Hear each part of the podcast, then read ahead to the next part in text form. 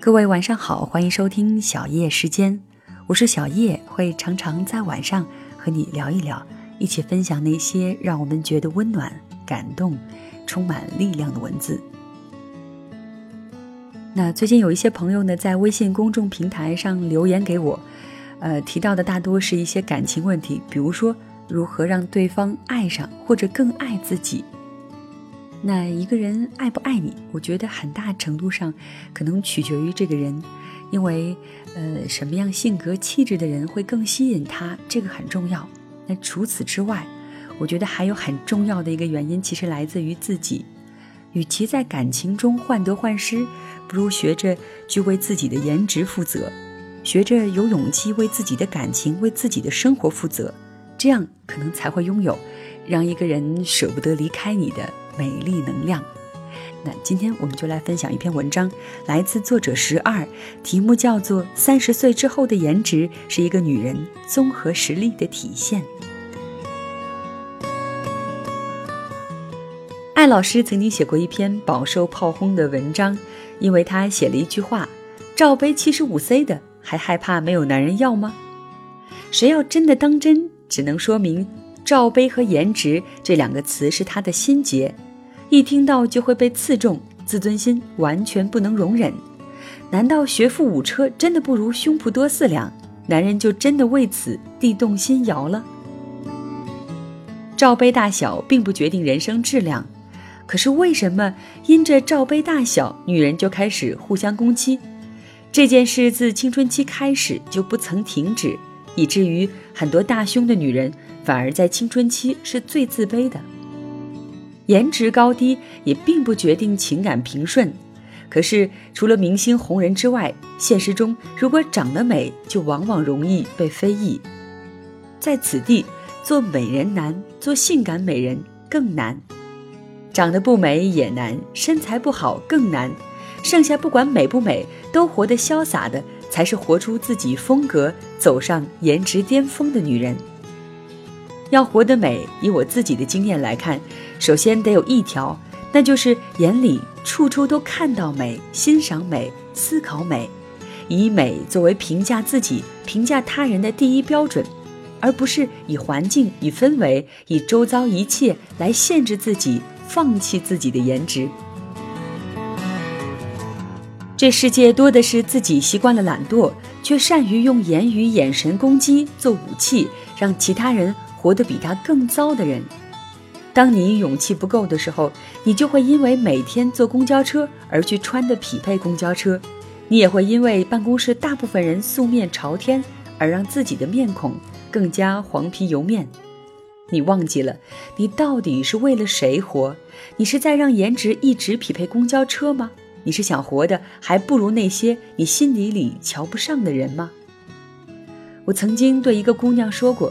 如果你不想活得比他们还差，你就不要介意他们说你招摇。如果你被关注，只是说明你做了他们想做却做不到的事，只是他们习惯了不承认。我一直记得有一个朋友，她并不美，身材也不够窈窕，可是浴室里藤草椅子上常年放着最新一期的时尚杂志，床边不仅有一线大牌护肤品，还有大牌美颈霜。床上用品是温馨的田园风，连洗衣机上都盖着一袭温柔的碎花棉布。厨艺或许没有那么佳，厨房却收拾得一尘不染，碗盘都美得足够安抚单身的我们。我们丝毫不怀疑她是值得幸福的，因为她用最大的努力和智慧经营着自己的生活。现实中，我也会遇到一见就感慨万分的美人，真正女神级别的美人。见了之后，心中既默念：人到了一定年龄之后，真的应该为自己的颜值负责。这个颜值不是微整形整出来的锥子脸、高鼻梁，更不是 PS 能 P 出来的美瞳眼、白皮肤。这个颜值是身为女人为自己活在世界上的姿态负责。颜值是需要经营的，不是你找明星整形师就可以达到的。从头到脚的每一寸肌肤，春夏秋冬的每一身搭配，都在体现出你经营自己的能力。你因为了解了自己如何是更美的，你就开始了解自己如何是更有力量的。静心忍耐，盛装以待。一定是你愉悦自信的时候，你才能把眉毛画得温柔而有力量；一定是你平心静气的时候，你才能把粉底拍得柔润有光；一定是你开始自信而飞扬，你才能一眼知道哪一件衣服在你身上能穿出别人穿不出的风采。女人不就是这样开始慢慢走向人生巅峰吗？变美真的没有诀窍，就是学会每一天为自己的颜值负责。当你并没有活在一个精致的生活圈子里时，你的精致是需要勇气的。可是，只有这一份精致能让你走出那个圈子。当你并不能出入有车，穿高跟鞋是需要坚韧的。可是，你可以穿一双好看的球鞋，再背着那双布灵布灵的高跟鞋出门。一切都有解决的办法，只看你愿不愿意突破现有的格局。至于怎么做？是从每天为镜子里的那个自己负责开始的。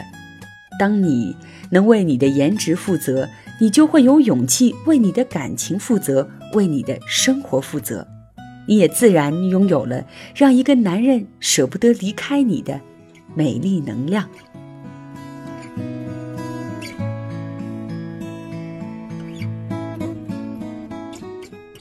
好的，以上就是十二的这篇文章。那我是小叶，如果你想要收听我更多的节目，可以在喜马拉雅搜索“小叶三二一”，或者在新浪微博找到一丛蓝给我留言。另外呢，你还可以在微信公众平台搜索“小叶时间”的全拼，就可以看到节目当中的文稿，收听到每一期节目了。当然，也欢迎你在微信公众平台留言给我，把那些想说却不敢说的话说给我听。好的，谢谢你的收听，小叶在这里跟你说晚安。